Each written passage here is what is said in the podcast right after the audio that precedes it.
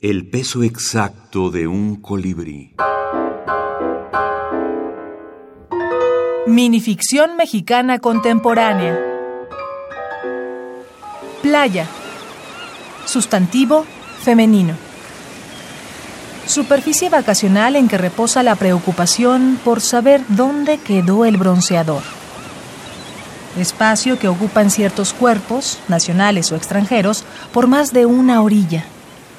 Geografía donde florecen miles de colinas y ojos que van a veranear. Faja de arena larga y angosta que suele colarse entre las ropas. Desembarcadero en que los compañeros poetas son cuestionados, tomando en cuenta los últimos sucesos en la poesía, acerca del tipo de adjetivos que deben usarse para hacer el poema de un barco sin que se haga sentimental, fuera de la vanguardia o evidente panfleto.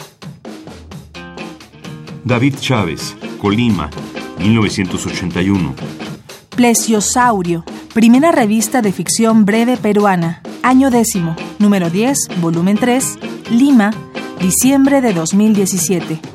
El género de minificción, como es un género tan activo, que está en movimiento, que se está consolidando poco a poco, eh, eso indica que en algún momento los que queden eh, pues ya, ya lo dirá el tiempo, ya lo dirá su valor literario. Muchos autores escriben una minificción para una antología y ahí se quedan, ¿no? Entonces lo importante es que se siga, que sigan creciendo y que ellos mismos espero que sirva también como motivación de no quedarse ahí, sino seguir avanzando. Doctora Laura Elisa Vizcaíno, microrelatista y académica.